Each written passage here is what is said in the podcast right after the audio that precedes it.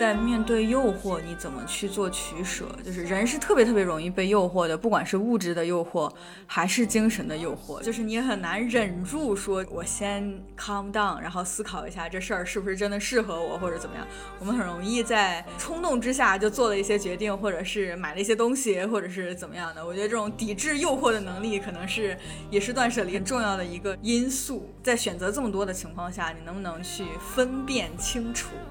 哪些东西是适合自己的，并且属于自己的？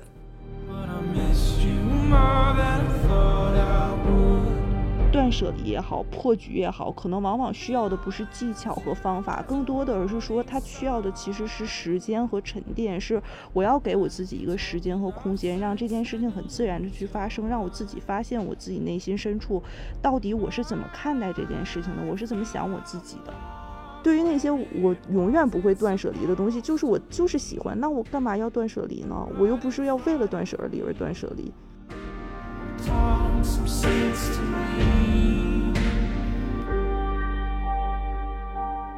虽然说是要拒绝把时间精力花在自己选择的一些事物上，但是我觉得有时候确实也是需要经历一些自己特别不喜欢，最开始是要遇到过这样的情形。你才能知道自己喜欢或不喜欢，就经历过才能知道，才能在有一些选择出现的时候，你知道自己，或者是更笃定的知道自己会选择什么。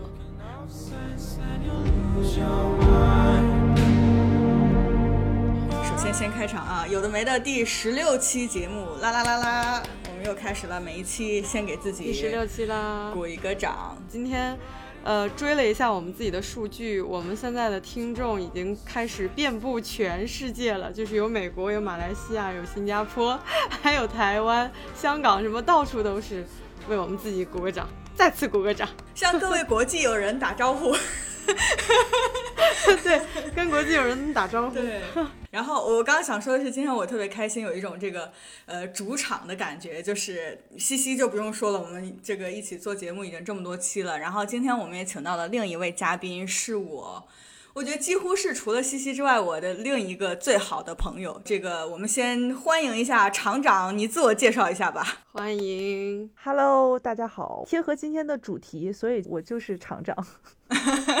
好的，就是我可以补充一下，厂长是我之前在国内时候的同事，然后我们常常说这个我们是平行世界里的另一个彼此，就是我们俩有很多的想法上，然后思路上都特别的像，然后同时这个。厂长有一个一岁多的娃，然后我是那个娃的干妈，所以啊，这个这个关系就已经讲得非常的清楚了。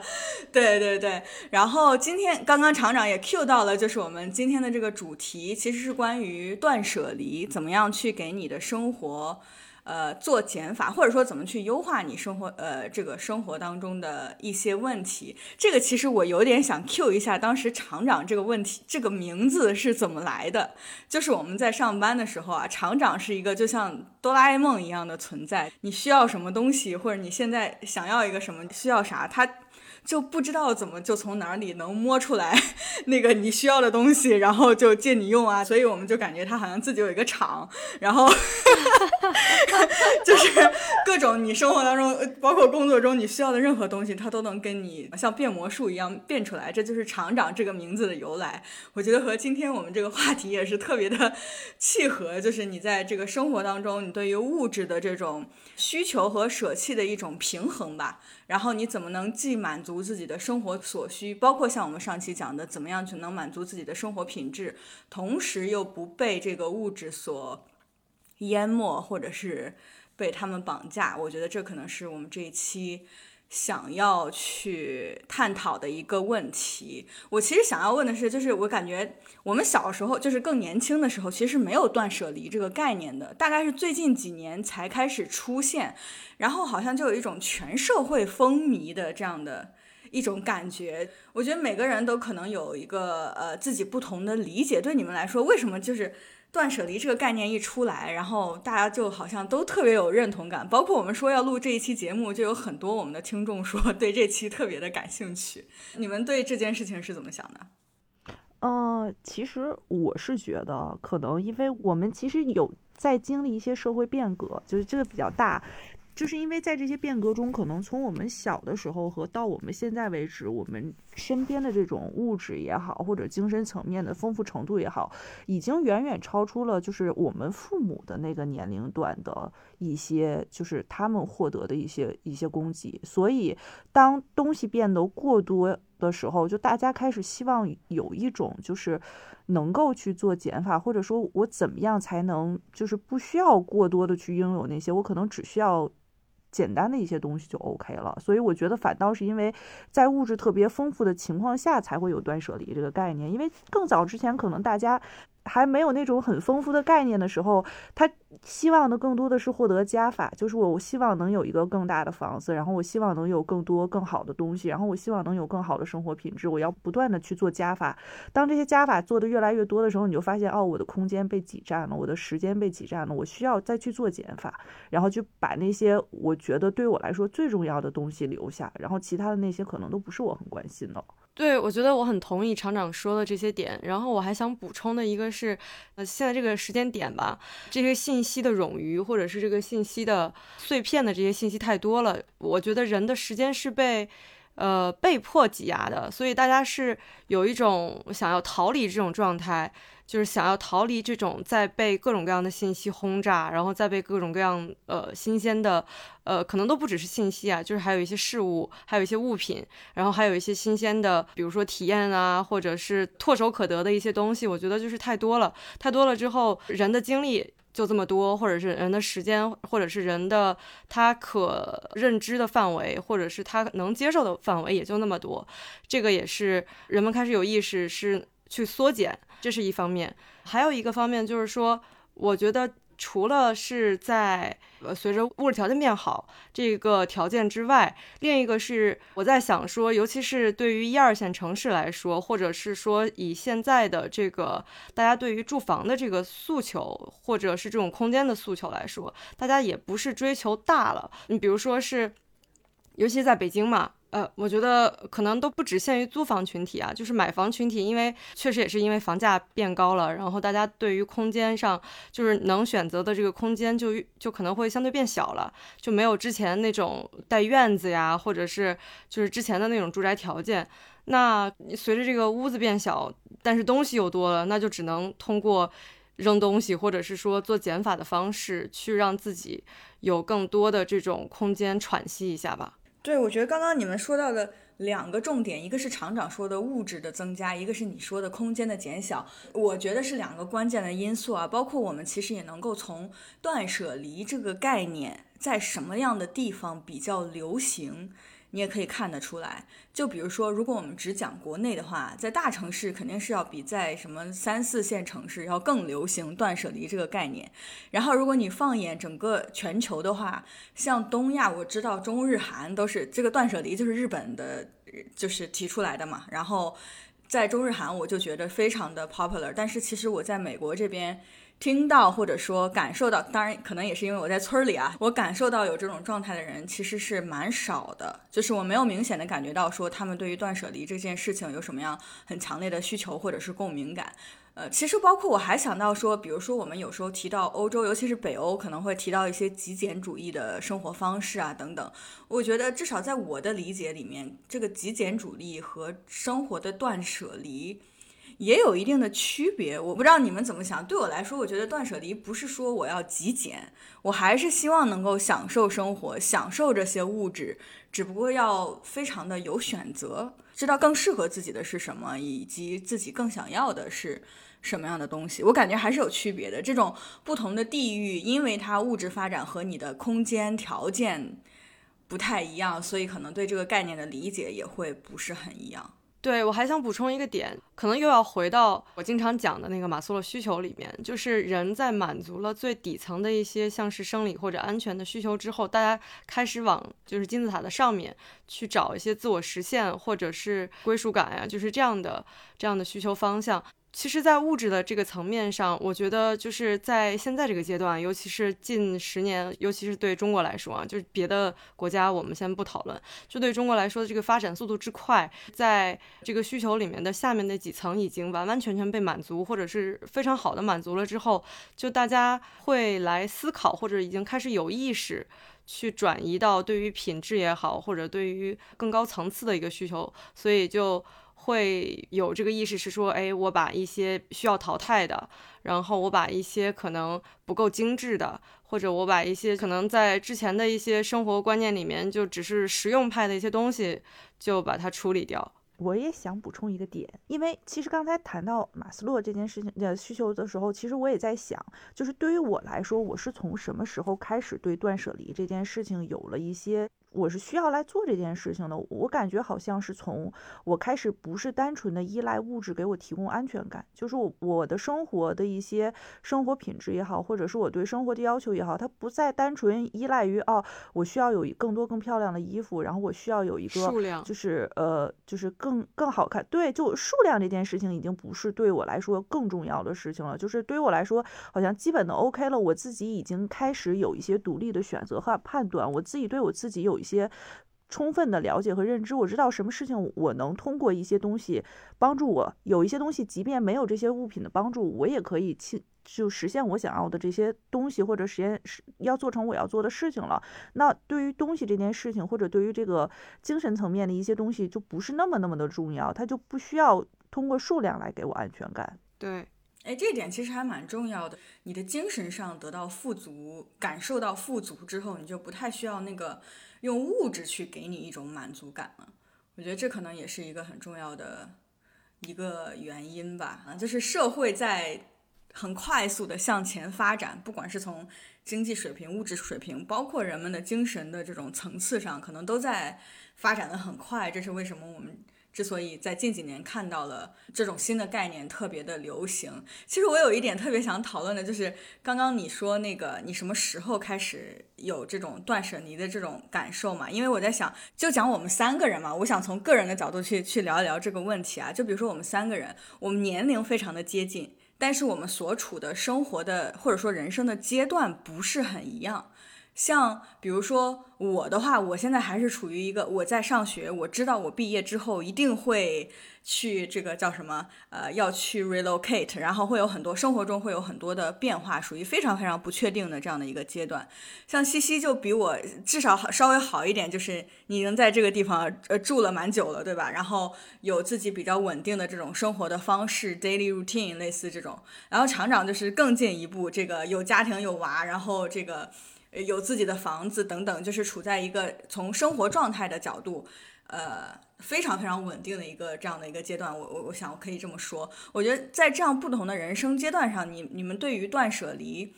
的理解有什么变化吗？或者说我们可以就是互相讨论一下，你觉得对断舍离这件事情的需求？可能也不一样吧。就从我来讲，我觉得我这个就特别容易理解，因为比如说我知道我大概再过个半年多，我就肯定要搬家，我要搬到另一个城市去。这就对于我至少生活当中物质方面的这个需求或者说选择有很大很大的影响。因为你知道前面有很多变化产生，所以我不管是呃，就尤其是消费或者是购物以及生活中需要的那些东西，就是。会去非常谨慎的做一些判断，以及比如说，在我需要搬家的这种过程当中，我需要断舍离的东西也很多。这是我处在一个怎么说，生活状态不是很稳定、比较动荡的这样的一个阶段，一个几乎非常容易就可以想象的一个状态。但是，当你的生活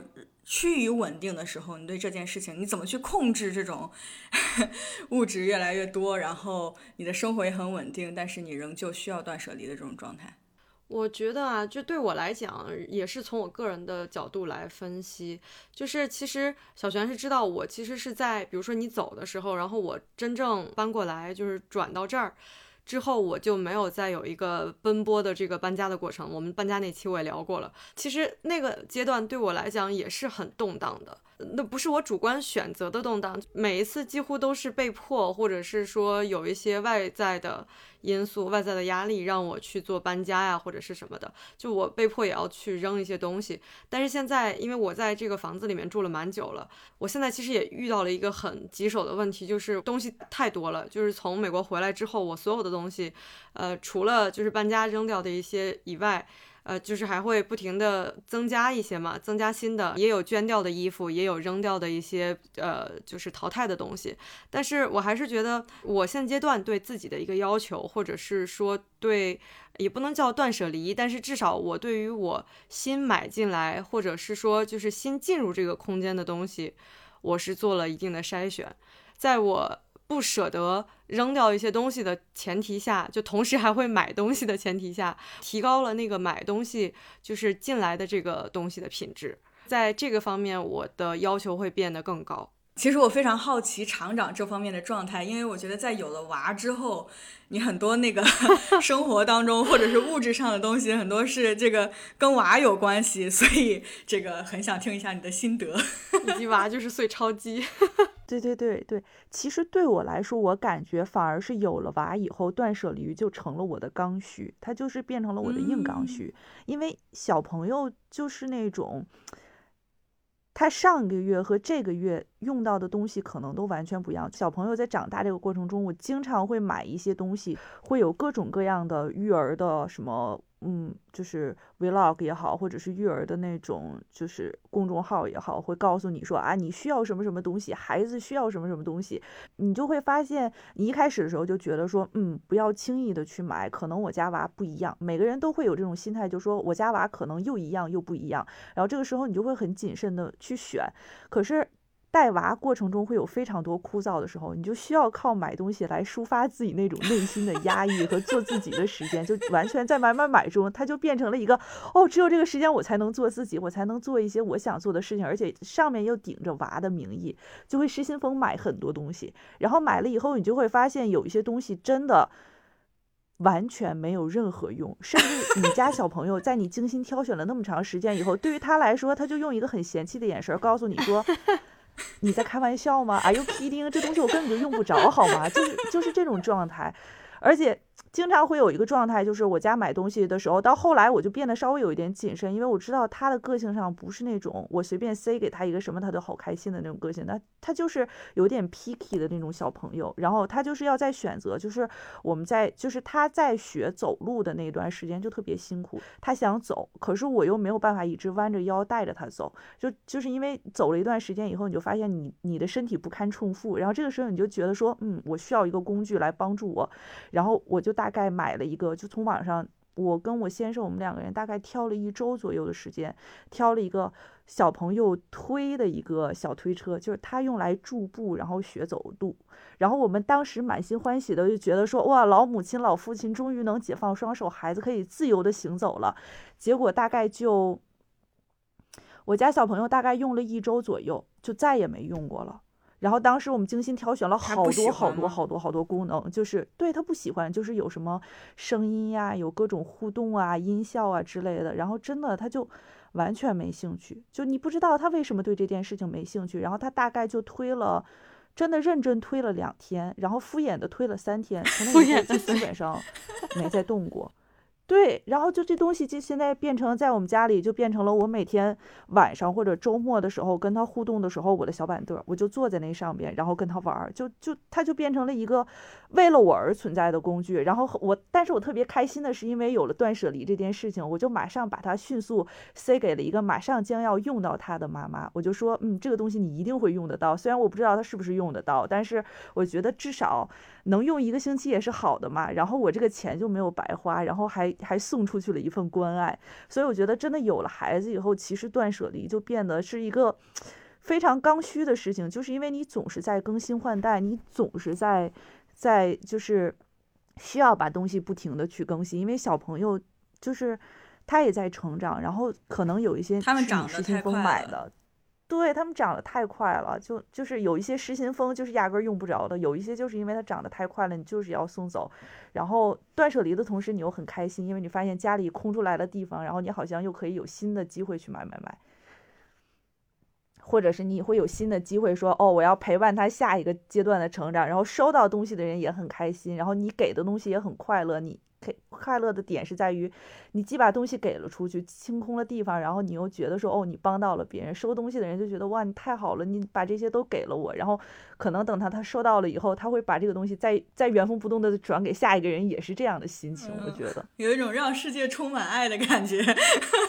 我就觉得，因为就是真的是因为，是我的感觉，反而母婴这一条线上是一个最容易让大家下定决心断舍离，而且也知道怎么去断舍离，就是它有非常清晰的标准和路径，和你要怎么样去做这件事情的一个方法，就它就变成了一个，对，它就变成了一个很容易做成的一件事情，而且它的规则也很简单。对我刚刚就是说，呃，厂长讲的这个事儿啊，就因为我身边，我今年我有三个同事生了小孩儿，我就觉得就大家好像都在有两种方式啊，一个是说他们在用别人传下来的东西，然后再就是他们在把自己的东西传给别人，然后我就听起来就感觉哇，还可以这样，就是长见识。一个是说从。可持续的这个角度来说，这也是一件好事儿。这个资源没有被浪费，或者是说它一直在被利用。然后其实也就是像刚刚厂长说的，他能用的那个阶段，就每一个孩子他的那个阶段就就那么短。然后。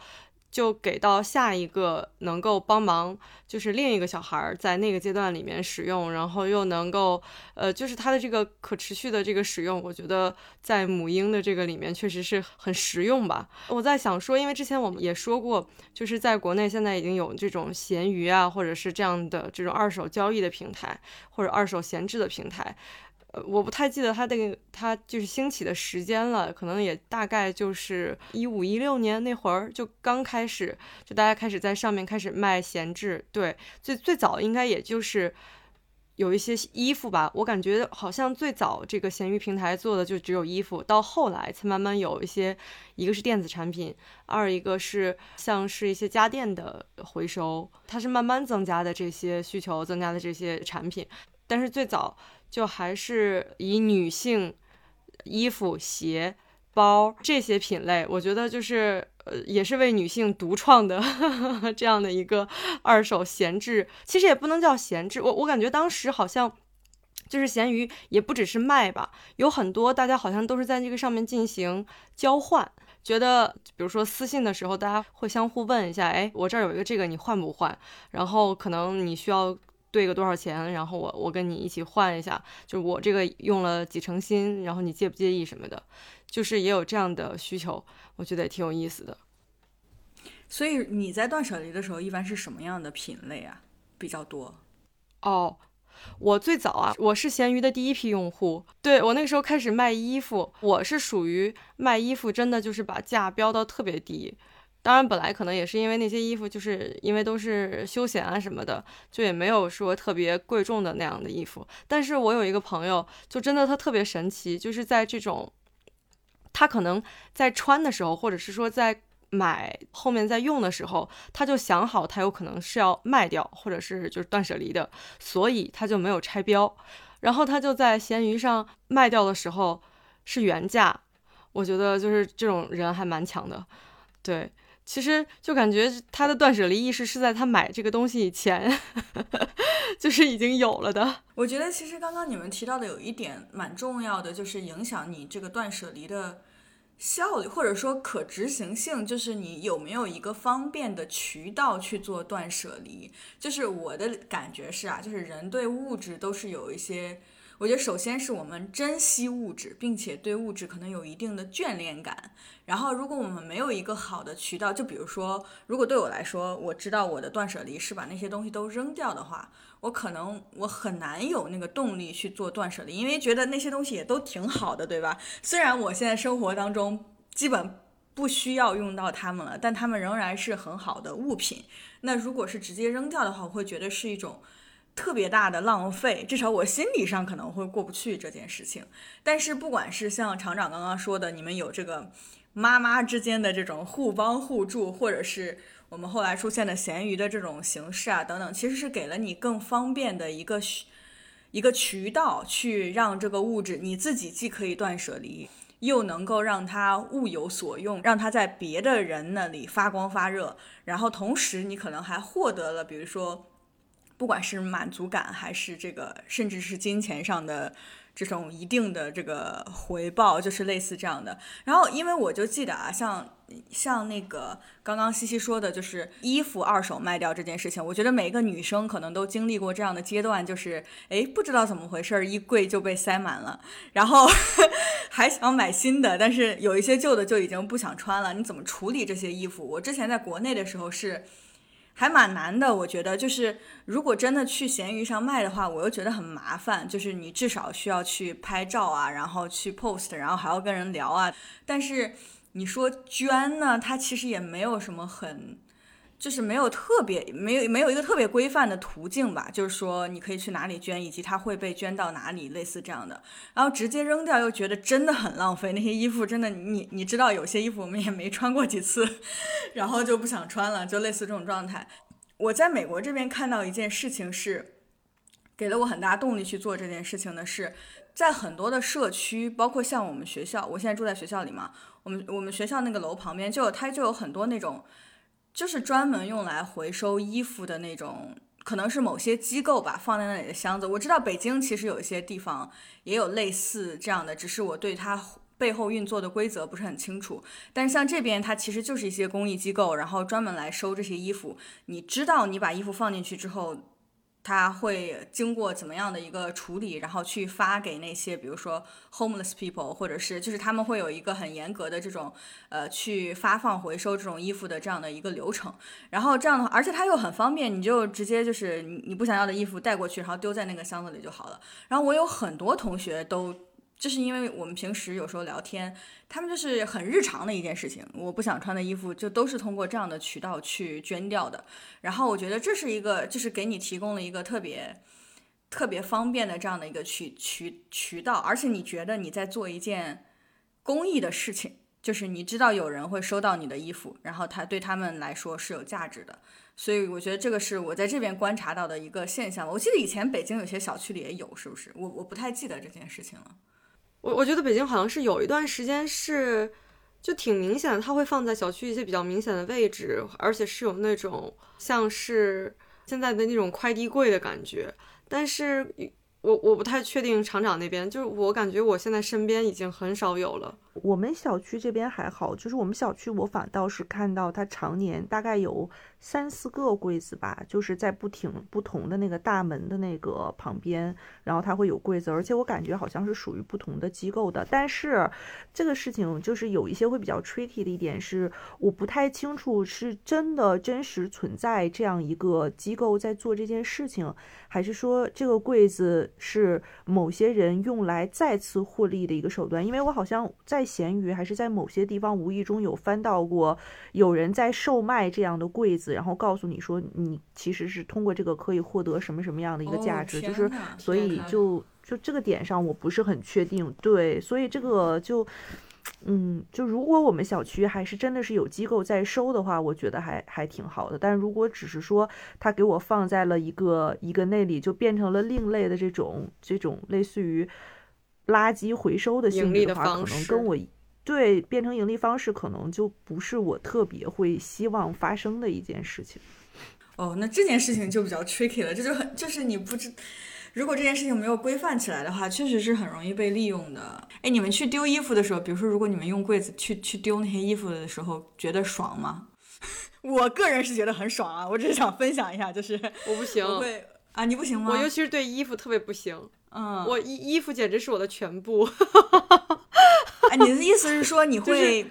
呃，不舍得吗？还是还是觉得特别不舍得？对，哎，这是一种什么样的心理？我想听你讲一下，因为我没有这种感觉。哦，我觉得其实这个问题可能比较大的一点，就是我们可以一会儿讨论一下，我们觉得生活中就是呃哪些物品需要断舍离，或者是说呃哪些物品你们更 prefer 断舍离？对我来讲啊，就是感觉衣服其实呃小璇是知道，我平时比如说我我还挺喜欢就自己。做做搭配啊什么的，所以衣服某一部分对我来讲是一种寄托一样，或者就是有一种选的每一件衣服对我来说都有它所在的意义吧。所以，就即使说我当时在闲鱼呃闲置的一些，或者是说抛上去的那些，就可能都是因为我实在实在是，要么是 size 可能不太行了，就是不太对，要么就是可能会稍微有一点点问题，或者是说就是同类的，像休闲类的这种衣服，我可能会把它呃闲置掉。但是其他的衣服我是真的不舍得扔。我觉得搬了这么多次家，我最最不舍得扔的就是。就是衣服，然后鞋可能我还行，但是衣服我就我就特别不舍，因为我现在就是还有一些是当时去美国的时候买的衣服，衣衣服怎么说这个东西是，对我觉得它是带给了我一种，你就好比我举个例啊，就是有一些现在我现在还有的在美国当时的衣服，就是它会带我回到那个时间点，然后带我想到那个时间的一些回忆吧。我觉得你刚刚提的这个 preference 也也也挺重要的，就是就是你刚刚讲的这个跟我个人就是在这一点上，我们两个个人完全不一样。就是我对衣服没有任何眷恋的感情，嗯，我就觉得就是穿了我不喜欢了，然后我就丢了，我就再买新的，就大概是这种状态。这可能是我衣服可能是我最容易断舍离的一类。东西了，就是我真的完全没感情。我可能更有感情的是，就像你说的，有一些东西能够带你回到当时的那样的一种状态，呃，或者是那个时间点的一些回忆，这一点我肯定也是有体会的。但我更多的是通过一些小物件儿，或者是你知道我很喜欢玩具，对吧？或者就是类似各种毛绒玩具啊，或者是类似我和厂长是这个乐高之友，就是对对对对对，所以就是类似这种东西，我可能会更有眷恋感，我会非常的舍不得他们。但是像衣服，就是衣服对我来说就好像消耗品一样，你这个时间需要这个衣服，然后你不喜欢了就找找地方处理，然后我就再换新的，就是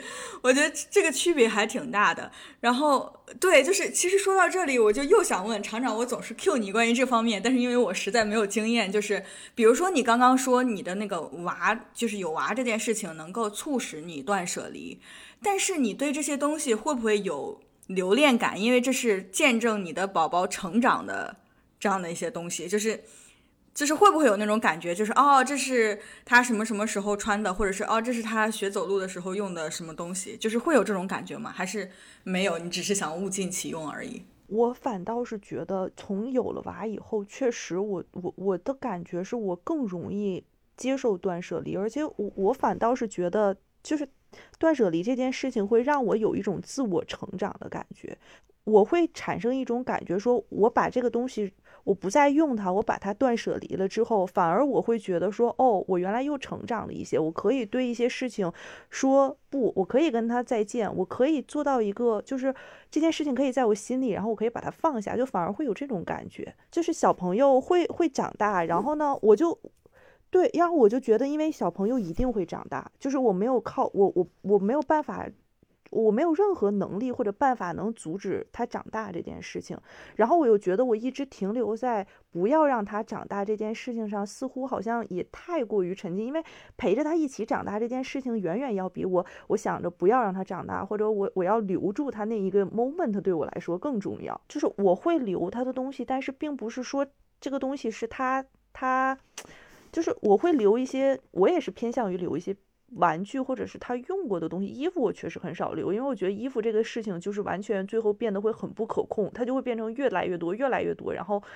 也并不能带来什么，而且有些衣服小朋友穿的脏兮兮的，我也是觉得没有什么留的意义。然后可能他有一些阶段性的玩具，或者说我更愿意，我反倒更倾向于希望通过留照片的方式，就是我把他喜欢的那个东西，他的那个状态留在照片里，然后然后我自己去回顾的时候，我发现哎还不错，然后可能有那么一两件东西我会愿意给他留下来，但是更多的还是处于说我希望他长大的时候，他能发现说哦这个东西曾经陪过我长大。就就他反而是变成了这个意义，是让他自己去知道。对于我来说，我倒是觉得好像还好，就是我还蛮享受陪在他每一个时刻，去看到他这种变化的过程，而不是说啊，小朋友就在这个阶段不要动。就我有时候会翻他之前的照片，我会觉得哇，居然长得这么大，然后居然我和他一起做了这么多事情，他居然那么小的时候就开始有了一些偏好，就不喜欢这不喜欢那，嗯，还蛮难搞的，就是会让我有这种感觉。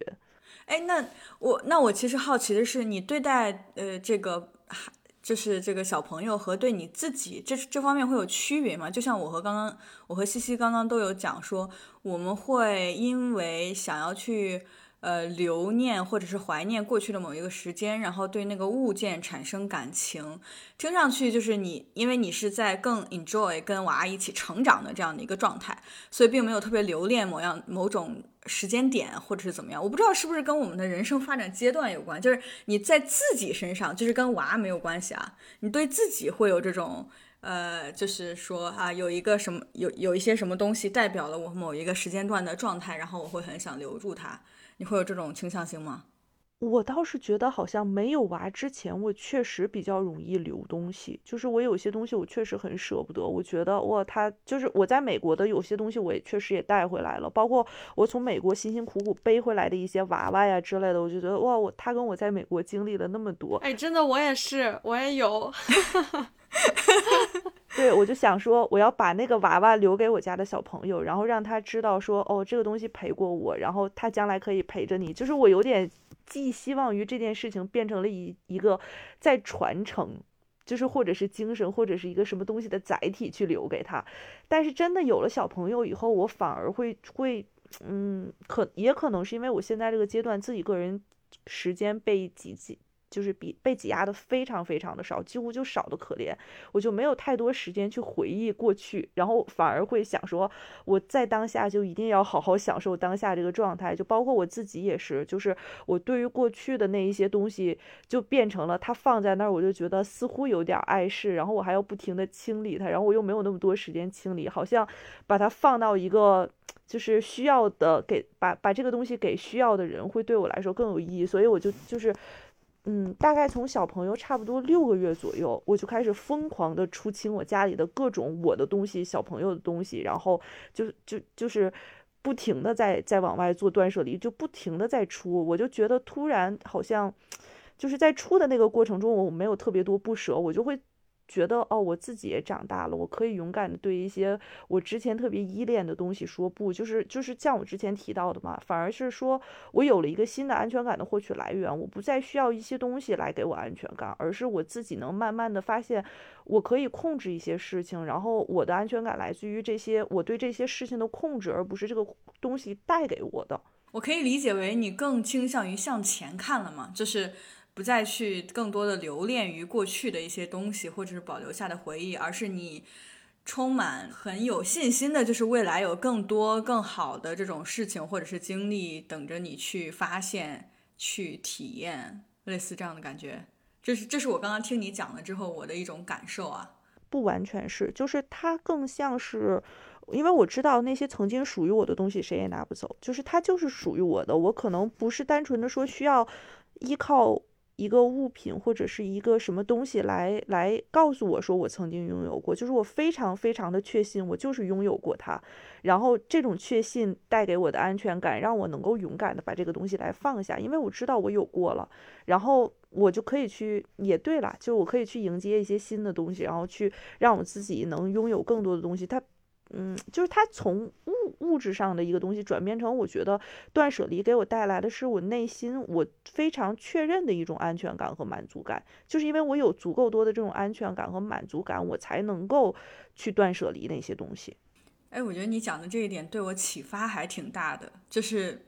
我没有从这个角度去思考过这件事情。我我之前总是觉得。呃，怎么说呢？我也是一个蛮拥抱变化、拥抱新生活这样的一个状态的人，但同时，我也经常会希望说，啊，有一些东西能够被留下来，就好像见证你的这些经历一样，就有一种在一定程度上有一定的恋物感吧，就是。呃，当然，这也跟人的这种呃，你的这个大脑思考的机制有关。当你有那个具体的东西能够去 trigger 你的回忆的时候，你可能往往的你那个感受会更强烈一些。这个 make sense。但是我觉得你刚刚说的那个，就是我很自信说我拥有过的就是就是属于我的，然后我也不需要有赋予什么样的一个物品去让它来代表这个意义。我觉得这可能是这个。我需要去探索的一种新的思考方式，或者是，呃，对于，嗯，怎么样去，呃，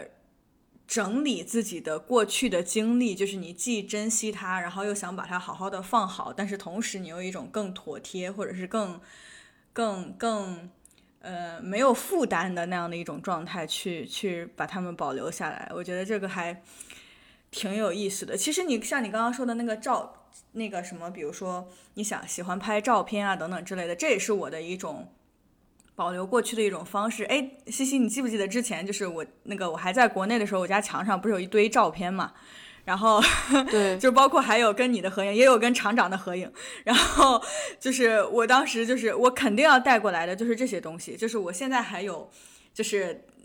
就是现在放在家里的，就是跟我跟各种好朋友的合影，然后包括我自己的照片，然后包括比如说别人写给我的明信片呀等等之类，就是类似这种东西。可能它就不属于什么具体的什么物件儿吧，而是说它本身里面里面的那个内容是我的回忆。可能可能这件事情对我来说，就这种这种方面的东西对我来说还是很重要。就我我补充是一个我我可能就是在断舍离过程中相对来讲，我觉得比较能能代表我当时心态的一个东西，就是小朋友一周岁的时候不都是会抓周嘛。然后我当时在给他准备抓周的时候，我其实，哎，小乔，我有跟你说过对不对？其实我有给他准备了一整套要抓周的东西，还有录像。然后当时我其实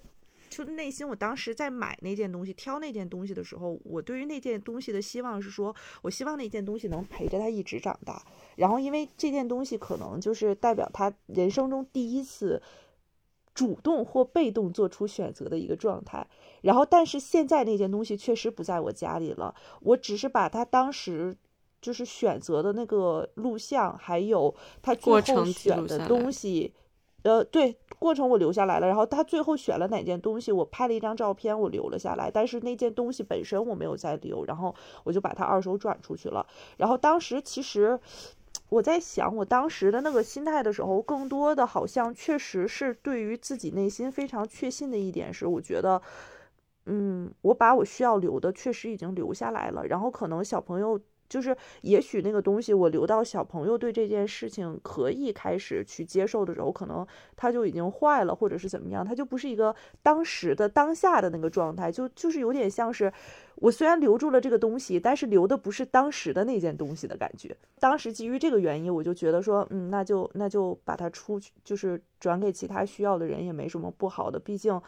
就是当时的那件东西和那个状态被我留住了，然后然后。怎么样，它都已经不是当时的那件东西了。就是我可能就有一点执念于这件事情，所以我当时就把它给出了。然后还有一点我想补充的是，因为我最近在看，就是陪小朋友读书，然后我看了一个跟跟那个就是一个绘本，小朋友的绘本，但是我觉得。内容特别有意思，就是其实是在讲断舍离的反方向，就相当于是就是人们在拥有一件东西的时候，他就提到了一个概念，就是就是就是那个绘本的那个作者，然后他就说说每个人在小孩的时候都会希望拥有一个。就是属于他自己、专属于他自己的东西，你可能会是一个很破的橡皮筋，可能会是一些很奇怪你在路上捡的一个什么树叶啊之类的。但是当时对于我们那个很小的那个年龄，你就是需要拥有这个东西，然后你就觉得说这件东西就是属于我的。然后它就一直属于我了，就是小朋友的这种物欲的状态，我觉得可能跟我们舍不得断舍离，或者我们不希望断舍离那个状态会很像，就总觉得这个东西是属于我的，虽然它跟别的东西都一样，可能我的这件衣服不是只属于我的，但是这件衣服被我穿过了，它就是我的，它有我的痕迹，有我的回忆，就是它会有一个附加了很多个人的情感，或者是对于这件东西的一些，呃，一些。哎，应该怎么说？就是，就是我们会赋予这个这件衣服超出了一个物品本身的价值，对精神价值也好，或者是一些其他的那些也好，就是就我觉得这个点也是可能大家在做断舍离的时候会非常舍不得断舍离的一个原因，或者觉得说哇这东西，啊我不要断舍离，我还是要把它留下来。其实我刚刚有有想到一个点是说，你比如说。嗯，我觉得我经常会留下来，或者是特别舍不得扔的东西里面，还有一类是，嗯，我的朋友或者我的父母，或反正就是我的亲密的人，呃，送给我的东西，送给我的礼物，无论它是大大小小，或者是说它的，呃，价格怎么样，就是它的价值对我来说的意义更大。然后我甚至说，就是。就是它真的是会，比如说我当时去美国，我会带着，然后呃回来的时候我也会带着，就是它是一种除了它是一个礼物本身，它也是一种陪伴吧。所以就是在断舍离这件事情上，我也就非常，就在这个优先级上，我也就不会考虑它。考虑这些，就即使说我最后没有什么空间了，我也没有什么，呃嗯，就回国也没法没办法带了，我可能会扔掉别的东西。所以其实我们可以理解为，就是我们感觉很难断舍离的时候，其实是留恋这个物品它身上的你寄托的感情，不管这个感情是对于自己过去的感情，还是对于跟其他人的一些关系啊等等。我我个人是这种感觉啊，我觉得在。嗯呃，怎么说呢？我觉得这可能是像我们最最开始讨论的，就是现在其实我们在物质上已经达到一种相对，至少我们所处的环境，超负荷满足，相对富足的，对，就是还蛮富足的这样的一个状态。所以其实，比如说对某一种、对某一个物品本身很留恋，这个状态可能在我们身上已经很难见到了。我觉得可能在我们父母身上还是还是常见的。就是他们真的就是对一个物品本身觉得啊，这个东西真好，我要留着等等之类的。但我觉得至少在我身上，以及刚才我们聊到的，就是我们比较少有这种状态，更多的是在是在留恋这个这个物品是它赋予它的那种情感寄托。我感觉是这样，所以那种比较恋旧，这个恋旧这个词也也蛮有意思的。这个所谓的恋旧，其实也是一种这种对感情的留恋，是不是？就是因为你跟他一起经历过一些事情，然后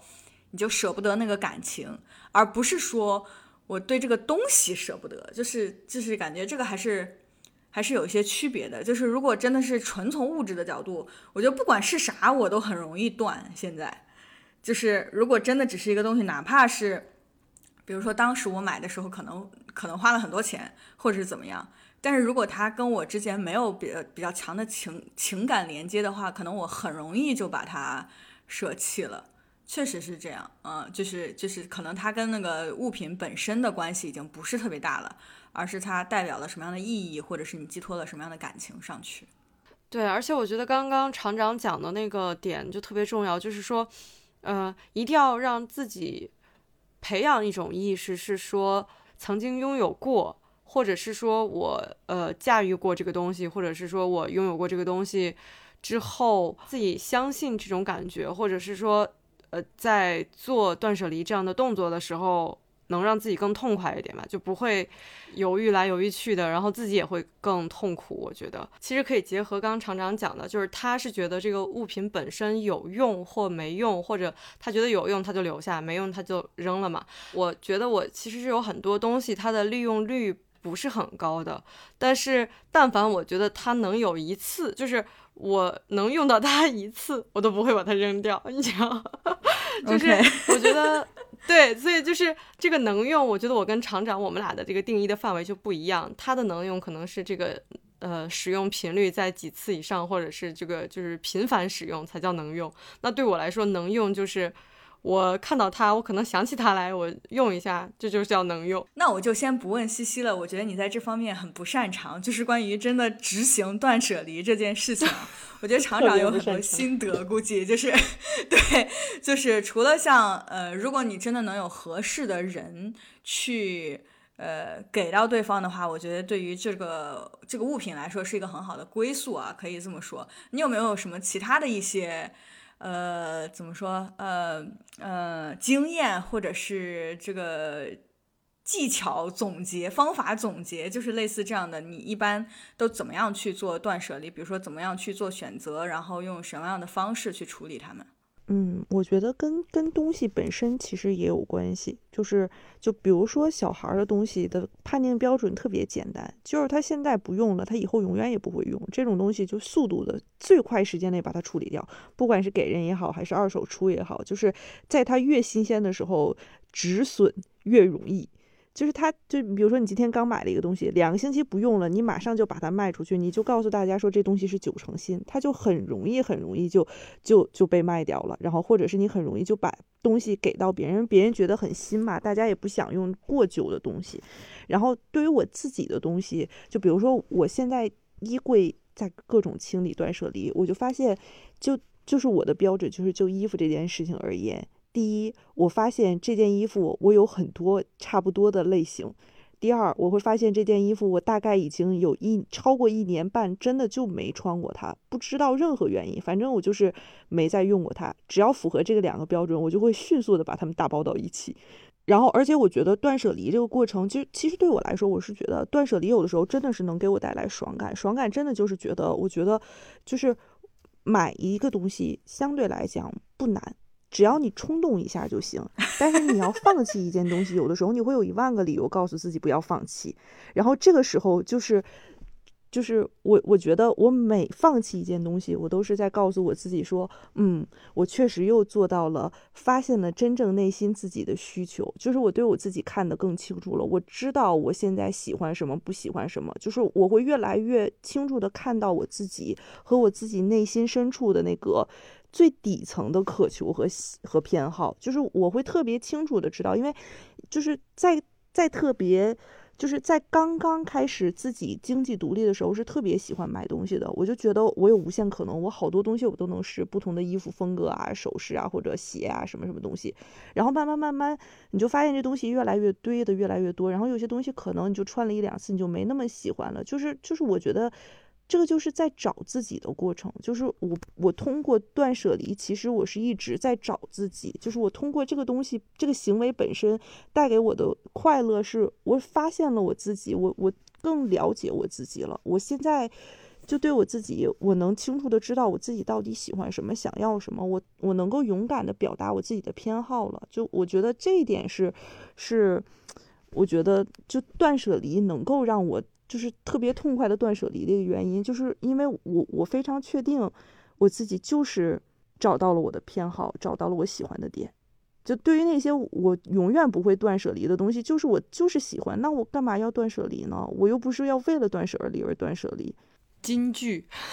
对我觉得这一句非常的重要，就是你不要为了断舍离而断舍离，因为怎么说呢，也是这个概念就是很流行嘛，然后大家也是啊，好像就说啊，我要过更简单的生活呀，等等之类的，就是变成一种口号，人们追求的一种生活状态。对对对对对，但是它并不一定 necessarily 是每个人都需要的，或者说并不是每一类物品都需要去这样去处理它们的。我觉得确实关键就在于你是否清楚自己的选择，是否知道什么是自己真正需要的。然后有一点，其实我想，呃，怎么说呢？追问一句的，就是刚刚西西说的一句，说你你如果有东西，你你但凡想到未来能有一次会用到它，你就会把它留住。那其实这是一种取舍，对吧？一边是你留着这个东西，它占据你的空间，然后。包括你搬家的时候，或者是怎么样，就是它会一直跟着你。它其实算是，虽然不大，但是它是你生活的一个 burden。对对。然后，但是你是为了未来可能有一次你会用到它去留住，就是我觉得这种平衡可能也是每一次我们在断舍离的时候会去思考的。就是如果有一个东西，你知道你的人生再也不会用到它了，就好像厂长的娃，这个六个月的时候穿的衣服，他长大了他就永远不可能再穿了，这是非常确定的一件事情。那你可能更容易去。把它舍弃，但是比如说你觉得，哎呀，万一以后能用到呢？就是我以前也会有这样的纠结啊。然后我之所以想聊这个，就是我现在有一种新的，尤其是最近，我不是今年我已经搬了两次家了，然后所以 也是有一些东西需要去呃扔掉啊等等之类的，我就会觉得我在看到一个它可能占地儿，然后我又不是去不确定。我是否一定会用到它？就是我会觉得啊，可能能用到，但我也不知道是什么时候。就类似这种的时候，我会去想，我有没有一些可替代的方法去完成这件东西它本身的功能。就是哪怕它不是百分之百的能还原这个功能，但是至少能解决这个东西要解决的问题。那我可能就会把这个东西扔掉了。就是如果就是在我的想象当中，它可能只有一两次被用到。那我就凑合一下那一两次，就就有种这种感觉，我就不想让这个东西一直留在那儿，就为了那个不确定的一两次的使用，而是说啊，如果我能有一个别的方法，就是去替代它的功能的话，那我到时候就这样做吧。然后现在我就会把它舍弃了，就类似这样的。我可以举一个非常小的例子，就是 这可能特别的生活化，就是之前我们有一个煮蛋器，一个煮蛋器也不大，对吧？然后，但是在放在厨房呢，就占地儿，它也是个算是个小家电，它是很小很小的家电了。然后你说煮蛋器会用到吗？当然有可能用到，谁还不吃个煮鸡蛋呢？对吧？虽然我们吃的不多啊，就是，但是你非常偶尔总是有可能的嘛。但是后来我就觉得，反正我用锅也可以煮，虽然它没有煮蛋器方便。然后，但我还是可以替代性的解决这个东西。我之前买煮蛋器肯定就是为了煮蛋方便，但是现在它开始占地儿了，我用的又不多，所以我就想说，那以后我就用这个替代方案吧。然后那个煮煮蛋器就被我直接丢掉了，然后就是处理处理掉了。所以这是我现在的一种思考方式，就是看啊，虽然就是就是有没有可替代性的方案去解决这个产品能实现的那个功能。在你刚刚说这些的时候，我回头看了一下我的厨房。对，因为我记得我当时搬过来，还是我不知道是跟你讨论过吗？就是我当时在说我有多少口锅，因为那个时候就是有一段时间，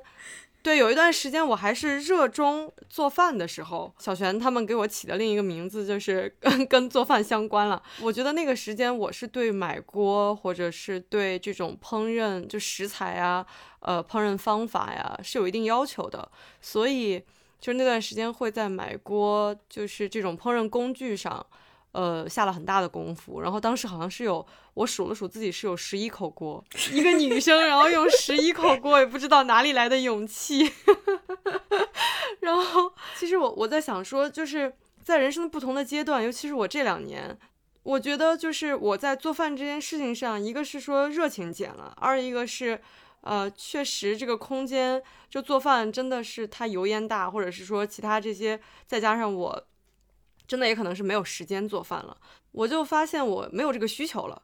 呃，没有这个需求之后，它最后我留下就就或者是说经常使用的频率最高的也就那么一两一两个，然后确实其他那些就真的就没有它们存在的意义了。但是你让我扔，确实也觉得。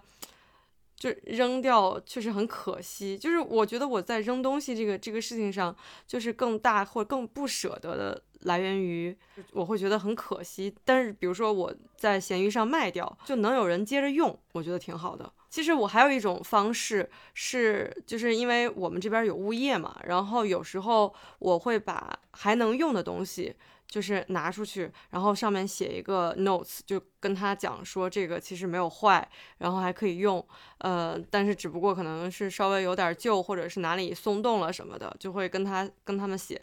我觉得就是。就是看到他们呃用了，或者是我之前就是给他们送过一把椅子，然后就觉得这样的情况，就别人在用的时候，你看到也很温暖。我觉得就跟厂长一开始就是把娃的那个东西送给下一个人的时候，这个感觉感受是一样的。还想补充的一个点是说，我要为自己证明一下，就是 虽然我对于东西或者物品的断舍离就真的很做的很不好吧，就是或者是说我很不擅长，但是我觉得。呃，我这两年在我自己的怎么说对人生的一些思考，或者是思想上的断舍离，再加上我有一些社交关系上的这种断舍离，我觉得我是在精简我的这个，一个是说圈子，二一个是花的一些无效的社交或者是浪费时间的一些点吧。所以这方面的断舍离，我觉得也是可以再跟你们两个多讨论或多聊一聊的地方。嗯嗯嗯嗯嗯，我觉得你 Q 到了一个非常重要的一个问题，就是我们刚刚一直在聊物品、物质方面的断舍离。对对对，那我们物物质方面其实主要是因为我们的空间是有限的，那我们就需要去做慎重的选择。其实我们更有限的、更确定的是我们的时间和精力。是有限的，就是你一天就二十四个小时，你把它花在什么样的地方？你有那么多的精力做事情，你要做什么样的？你要做哪些事情？包括你刚刚说的那个人际关系，你要跟哪些人去打交道，什么等等之类的，其实都是需要去做选择，或者是去做取舍的。其实我现在就有一个蛮强的一个体会，就是关于你刚刚说的这个社交关系的方面，就是我以前啊，我是一个这种。类似倾向于什么呢？我们之前也聊过，就是我很珍惜跟每一个人的相遇，就是不管我生活中、工作中任何状态下，我遇到的任何一个人，我都会觉得，哦，世界上这个好几十亿人，我遇到一个人，其实都是很珍贵的事情。然后我就会希望能够去让这个关系变好。或者说，至少往一个良性的发方向去发展，我就总是有这样的倾向性。但是，当有这种想法的时候，或者有这种驱动力的时候，你是需要去花时间精力去做这件事情的。就你怎么去维系这个关系，怎么样能让它变好，这其实是花了我一些时间的。然后，我觉得可能这点可能也是我跟我男朋友学到的，就是，就是。他就会有时候就会劝我说，就是并不是所有人都值，或者说所有的关系都值得你这样去花精力的。对对对，就是有的时候，我觉得我可能是一个，我是一个那种 peace and love 的那种人，就是我希望我跟任何人的关系都至少。不错，就是不是那种不好的关系，所以我会往那个方向去努力。但是我男朋友就会劝我说，就是有的时候不值得。就是如果你跟一个人的关系不好了，那又怎么样呢？就是。它其实不会影响你本质的生活，但如果你花了时间精力去维护这个对你来说价值就没什么价值的这样的一个关系的话，其实是浪费你自己的时间。我觉得这可能是我现在正在学习的一种关于社交方面的断舍离，就是当你你遇到了一些人，你跟他们关系不怎么样的时候，就是怎么样 let it be 那。那就是这样了，你也不要再多去花时间精力在这个方向了。我觉得这是我还在修炼的一个课题，就是有的时候我还是有那种原始的本能，就是我希望 能够跟这个人关系更好呀，等等之类的。但是我也会提醒自己注意说，啊，这个关系值不值得我去维护，值不值得我去花时间精力在这个方面啊，确实是蛮重要的一件事情。我个人的社交上面一直都偏向于被动。就是我我我相对来讲是一个，我会比较慎重的去选择我要和谁建立一个朋友关系，然后但是一旦建立了朋友关系以后，我可能会会就是会嗯会维护，但是也不是那种就是非常积极主动的类型，就相对来讲我在社交层面有一点偏被动，所以。就就是社交这个层面的断舍离，对于我来说，可能更早的就在于我的概念，就是说，在还没有发生的时候，我可能就已经开始在进行断舍离。就是我在去做甄别这件事情的时候，我就已经有了一定的标准，说，哦，大概什么样的人可能和我能聊得来，我我愿意会多跟他接触一些。然后可能有一些，就是我有时候心里会有一种顺势的想法，就是我觉得人的人生一定会遇到各种各样的人，就是每一段路程上，我一定会遇到各种各样的人。有些人就是可可以陪我走这一段，有些人可能就能陪我走更长的时间。那我我不会特别刻意的去经营，一定要怎么样？就但除非是我特别看重的人，我会经营。其他的我可能就是就 let it be，就是他是啥样就是啥样了。对我，我觉得厂长的这个方式怎么说呢？就是我身边还蛮多这样朋友的，就是。他最开始可能会给人一种比较冷，或者是说比较没有那么想，或者是说冲动吧，就是在建立朋友关系，或者是说熟络起来，在聊到一些比较 close 的一些话题的时候，就感觉会稍微有点高冷。但是我不知道你们啊，就是我身边其实像这样的朋友，一旦建立起联系来，我觉得就大家都是非常非常真诚的，或者是说就大家都是比较。嗯，就是都是非常好的朋友，都是非常就是为对方着想或者怎么样的朋友，但是反倒是很多就真的一开始就是咋咋呼呼，然后很觉得跟谁都可行了，然后都特别跟他也认识，跟他也认识，然后就觉得其实越像是这种角色吧，然后慢慢的越往后走，你就会觉得他距离离你越来越远，就是我个人的感受，没有深交是吗？对对。然后我再说我个人啊，就是我自己，其实我觉得我跟小璇很像，就是我觉得我们两个有时候在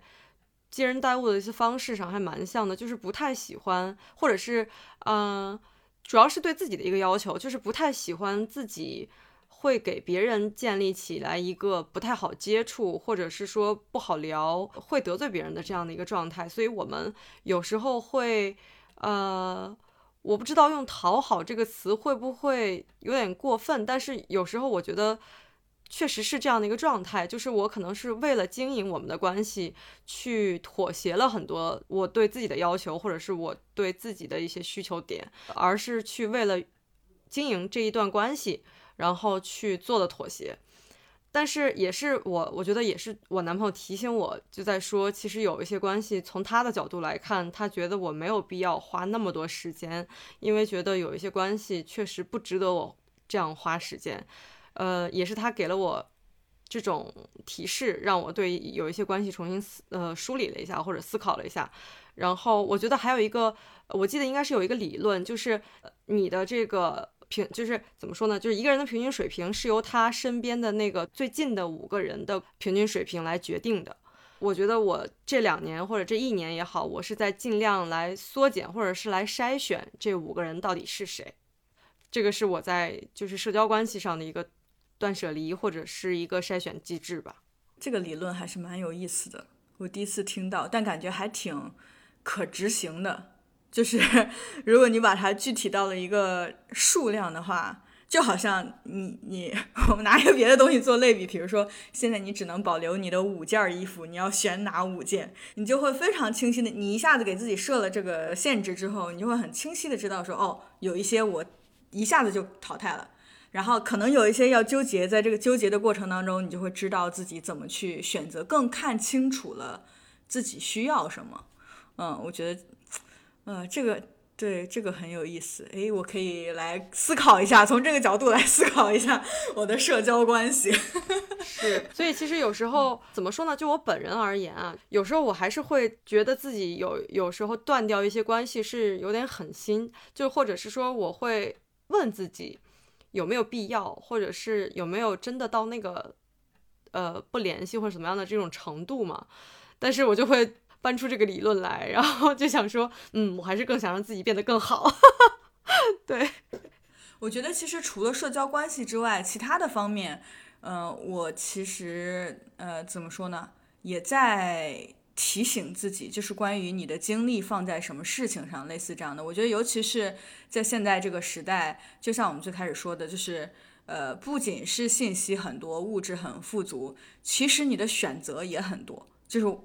相对于我们，比如说父母那一辈或者怎么样，比如说你要去做什么样的事情，选择什么样的职业，什么样的人生方向，然后你要把你生活的重心放在什么样的地方，其实是有很多选择的。就是现在每一个人的这种生活状态都是非常非常多样化的。我觉得有的时候就会，呃，怎么说呢？就会面临一些诱惑。就像有一期我们，哎，是上一期嘛，聊生活的品质，我就讲那个出门拍照这件事情。因为就是很多，比如说，尤其是女生，可能喜欢出门的时候拍一些很好看的照片啊。然后我以前就会花很多时间在这件事情上。我现在越来越发现，那个不是真正我需要的东西，所以我就把它精简下来，然后就就是相当于砍掉这一部分，呃，我花掉的时间，然后让把它留在更多的去真正的去欣赏风景。呃，去感受当下的这种环境和状态，我觉得其实这也是一种断舍离。你有这么多的时间，你去选择做什么样的事情，这其实是决定了你在过着一种什么样的生活状态。就是你每天二十四小时花在什么样的事情上，是你的选择，your your choice。所有的事情，你做的任何一个选择，才构成了你自己。你所经历的每一天都是你自己选择之后所留下来的。我觉得这其实也是一个很值得好好去断舍离的这样的一个方面，把时间精力真正花花在自己喜欢、自己想要的东西上。没错，而且我其实想在你这个基础上补充的一个点，就是其实刚刚就是厂长他最早提的一个，他是更想清楚了自己最底层的需要，或者是说也是在找自己嘛，在做一些断舍离，或者是说在做一些决定或者是选择的时候，你放弃舍弃掉的那些东西，为了不让自己痛苦，或者是产生一些纠结或者是后悔，都是。在告诉自己，或者是要给自己一个信念感，在做这些选择的时候，是为了让自己变得更好，或者是更成为自己所希望的那个样子吧。嗯，理解。说这些的出发点，就是说，可能有人在做一些放弃，或者是舍弃，或者是断舍离的这种行为的时候，是会痛苦、纠结的吧。我其实还在大纲里面，当时是我想到的，就是说。虽然说是要拒绝，就是要把时间精力花在自己选择的一些事物上，但是我觉得有时候确实也是需要经历一些自己特别不喜欢。最开始是要遇到过这样的情形，你才能知道自己喜欢或不喜欢，就经历过才能知道，才能在有一些选择出现的时候，你知道自己，或者是更笃定的知道自己会选择什么。我我其实有的时候觉得，断舍离这件事情，它不是只是说我要舍弃一个物品，或者我要我的社交关系啊，或者有一些我的一些信息 input 做一些，就是要做一个判断。我我是觉得断舍离这件事情其实是一个很自然的一个生活状态上的一个层面的东西。你在每次在提到断舍离这个概念的时候，其实已经是。准备要做出决定，或者已经做出决定的时候，就更多的状态可能还是说，我们会给自己一个时间和思考，说最近在我身上到底发生了什么，然后我最近在做一个什么样的东西，才会有下一步说，哦。我是不是要把一些东西扔掉，然后换一些新的进来？我是不是需要去让我的时间在我更感兴趣，或者我觉得对我来说更重要的事情上花时间精力？包括朋友啊，或者社交关系也是这样。我是觉得这个断舍离的前提一定是建立在，其实我们已经花了一些时间去思考和认识自己。并不是说我当下说哦，我今天是时候我拉个时间表出来说，嗯，今天周一就是我的断舍离日。我反倒是觉得这样做其实 也是挺挺做作、挺刻意的一件事情。我我就觉得其实断舍离就是它就应该是是我可能平时我回家走在路上的时候，我就突然想到说，哎，我最近发生了什么？我是不是应该稍微要调整一下我的状态？我觉得包括状态的调整都是算是断舍离，就是我把我昨过去或者我昨天的那些东西全部都做一些新的。的调整，然后可能有一些，我是觉得对我来说过于负面，或者是对我来说，对我个人心情上造成过大影响的那些东西，我就把它搁置上去了。因为有些东西，我最近有的时候经常会有一种感觉，我觉得。断舍离也好，破局也好，可能往往需要的不是技巧和方法，更多的而是说，它需要的其实是时间和沉淀。是我要给我自己一个时间和空间，让这件事情很自然的去发生，让我自己发现我自己内心深处到底我是怎么看待这件事情的，我是怎么想我自己的。所以，其实执行是最简单的一个环节，更多的是之前你怎么去思考自己，怎么去这个要不要断。对对对对对，要不要断？怎么断？嗯，其实都是一个自我成长的过程。我觉得，在你思考的越清楚的这个过程当中，你自己也在成长，就越清楚。我觉得是厂长一直在说，更看清了自己吧。对。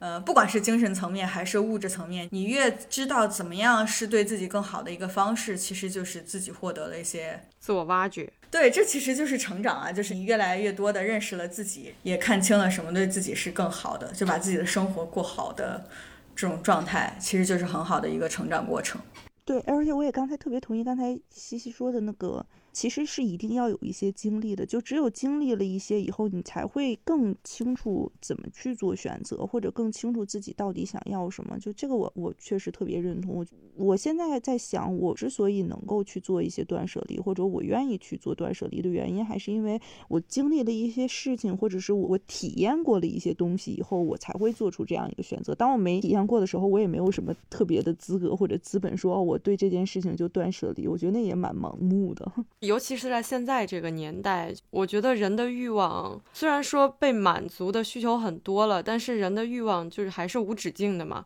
所以，我觉得就是断舍离，就更清楚的让自己知道了哪些东西想要或不想要。当然有经历或者经历过的时候，你就会知道，OK，我自己在经历那个时候，我自己的感情或者是我自己的情绪是什么样子的，我能接受或不能接受。当然，我觉得这个点其实也很重要的是说，你首先你要知道自己的边界在哪儿。嗯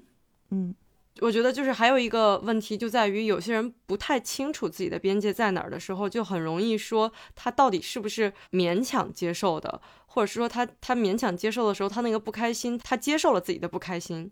我觉得尤其是在这个断舍离这件事情上，其实我觉得是在面对诱惑，你怎么去做取舍？就是人是特别特别容易被诱惑的，不管是物质的诱惑还是精神的诱惑。就是